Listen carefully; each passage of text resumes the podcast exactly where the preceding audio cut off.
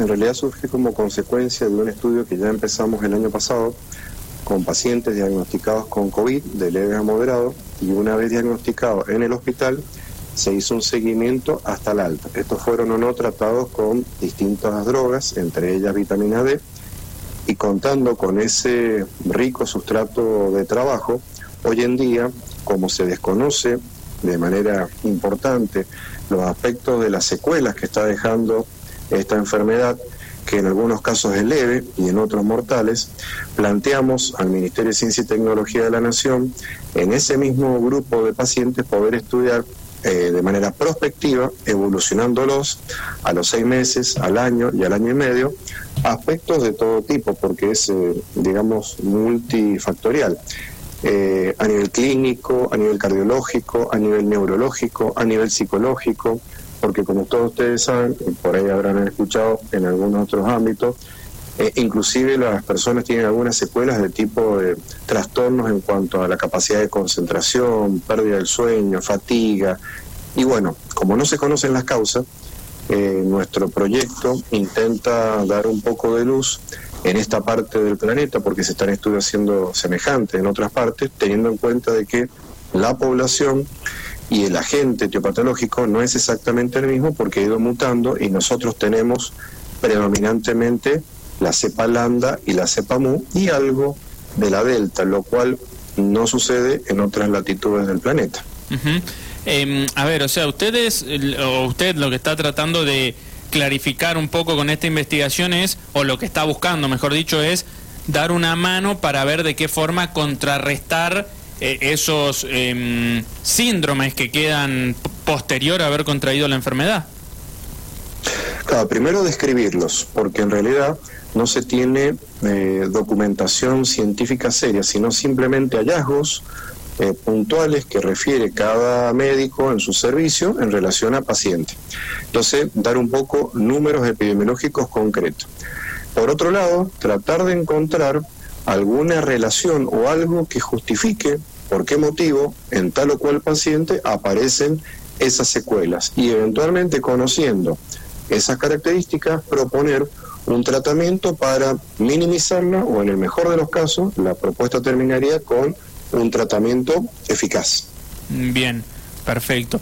Dijo que predominan en Argentina la cepa, bueno, Delta un poco más atrás y antes mencionó las otras dos, ¿cuáles dijo? Eh, Landa y Mu, que es la cepa andina, descrita originalmente en Perú, sí. pero que también circula en nuestro medio y son las mayoritarias, las que con mayor, eh, digamos, penetrancia han logrado distribuirse por la Argentina. Por supuesto que también tenemos la Delta, pero está bastante bien aislada eh, y por lo tanto eh, también frenada en cuanto a que, a diferencia en otros países, la epidemiología en la Argentina se ha manejado de manera distinta, ¿no? En otros países ha crecido mucho la Delta en relación a las cepas preexistentes. Acá, ¿y eso por qué puede ser? Eh, hay muchas variables. Una tiene que ver con eh, las vacunas que están llegando finalmente, al fin y al cabo están llegando en cantidad.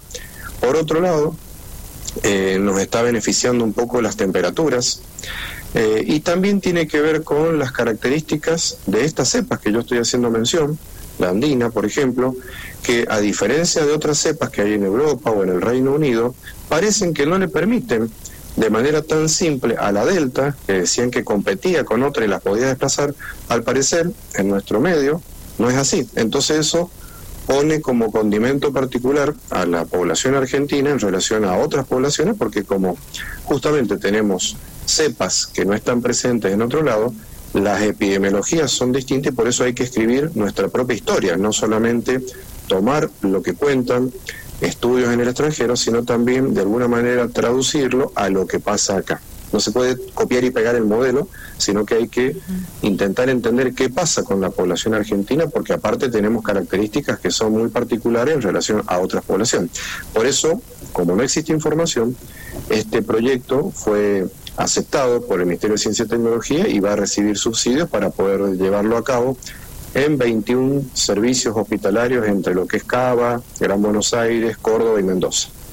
Eh, Walter, y de esta investigación que usted está llevando adelante, le digo, ¿qué tan avanzado está? Eh, ¿Qué tan conforme, satisfecho está usted con lo logrado hasta el momento? Eh, con esta de lo que es el, el, post-COVID, referir a la nueva. Sí.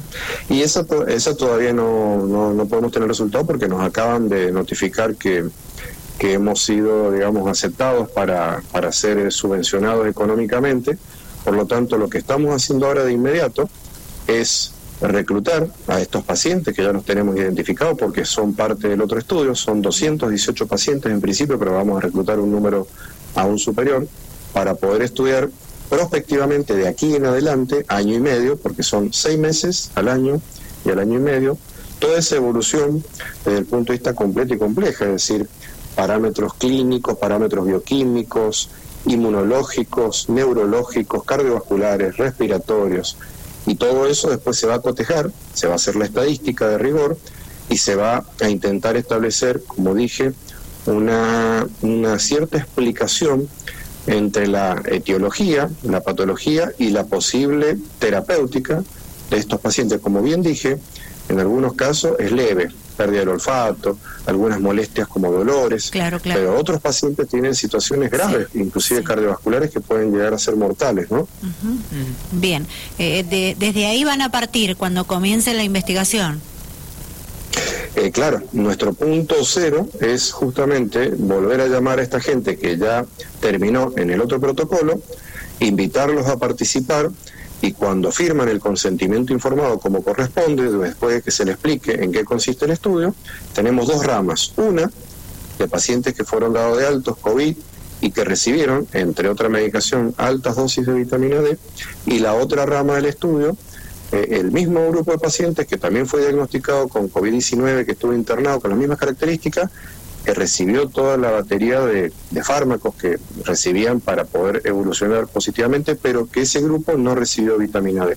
Porque una cosa interesante que planteamos es que inmunológicamente estaba mucho mejor el grupo de pacientes que recibieron esa alta dosis de vitamina D y eso es uno de los argumentos que tenemos para plantear como expectativa de que nuestra hipótesis es que es en ese grupo de pacientes la manifestación de secuelas debería ser menor y en algunos casos inclusive nula. Pero por supuesto, eso es una hipótesis que tenemos que validarla a través del método científico, que es lo que hemos propuesto. Claro, justo iba a consultarle qué, qué es lo que estudian ustedes, qué, qué, qué tiempo les va a demandar esta investigación, por teniendo en cuenta que un, año un año y medio. Bien. Exactamente un año y medio porque es en tiempo real. O sea, nosotros simplemente tenemos que tomar muestras de sangre, hacer toda una serie de estudios eh, clínicos, bioquímicos, neurológicos que se, se hacen en, dos o tres horas. Después se lo vuelve a citar al paciente a los seis meses y, y, al año y al año y medio. Y ahí, al año y medio ya vamos a tener todo el desarrollo y la evolución clínica y también los marcadores bioquímicos y moleculares que vamos a evaluar, porque no es solamente una descripción clínica, sino también intentar eh, responder a qué mecanismos no conocidos responde que eh, José desarrolle neuropatía y Pepe no, y sean los dos equivalentes en la edad, en el peso, porque evidentemente hay cosas que no conocemos que predispone a alguna persona y a otros no a padecer de esas secuelas, ¿no? Bien, eh, Walter Manucha, científico mendocino que trabaja en la investigación del síndrome post-COVID, con él estamos hablando. Eh, Walter, y mm, a ver, en base a esto que hemos estado hablando y saliendo de la, de la investigación en sí, porque, o no, no sé, porque por eso se lo consulto, digo, ¿ustedes investigan, por ejemplo, también o, o, en base a los estudios que hacen, eh, creen que puede llegar a haber, a ver en el futuro en, en el país algún rebrote o algo por el estilo, como ha sucedido en, en, algunos países del mundo, ¿no? Bueno, lo vemos hoy, inclusive en Europa, en Alemania, este, bueno, sin ir muy lejos, acá en Chile también. No sé si ustedes eh, tiene que ver algo con eso, si pueden más o menos sacar alguna conclusión en base a eso o en realidad no también. Mira, me lo han planteado, me lo han consultado y obviamente es una pregunta recurrente, lógica. Mm. Eh, es hacer un poco de futurología. ¿Por qué? Porque algunos explican de que en esos países que han tenido rebrote se debe a que la gente eh, bajó la guardia, que dejó de cuidarse, dejó de utilizar barbijo, dejó de mantener el distanciamiento social. Otros justifican porque es de tipo estacional, entonces crece de manera significativa en los países, por ejemplo, del hemisferio norte, donde ahora estarían en situaciones de eh, mayor frío. Otros dicen que es en países donde no se alcanzó un eh, porcentaje de vacunación logrando lo que se llama la inmunidad de rebaño. Me parece que la respuesta es mucho más compleja que eso. Me parece que el virus eh, muestra muchas aristas y que no conocemos.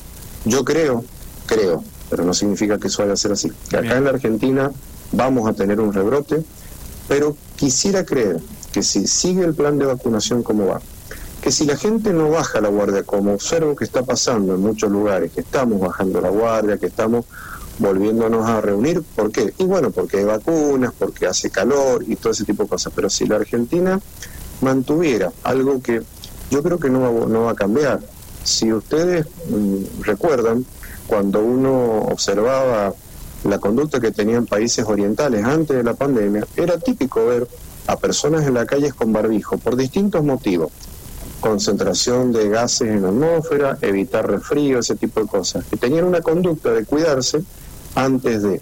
Yo creo que a eso no vamos a poder volver atrás, que vamos a tener que mantener cierta conducta de mayor cuidado. Si nosotros planteamos esas situaciones de cuidado, de hábitos saludables, y me refiero a eh, mantener al sistema inmunológico en condiciones, con ejercicio, con dieta, con descanso, con vacunas, con alimentación sana, yo creo que vamos a tener un rebrote, me parece que lo vamos a tener, pero no de la magnitud que muchas veces se lo ha planteado. Eh, espero que se entienda. Sí, no, sí, sí. a ver, vamos. Si se respeta todo eso que dije, vamos a tener un rebrote, pero no de la magnitud de lo que estoy escuchando que pasa en países donde dice que tienen mayor tasa de contagio que lo que pasó al inicio de la pandemia. Está pasando en algunos países. Sí. Y países con una gran cantidad de vacunas. Sí. Entonces es un tema complejo.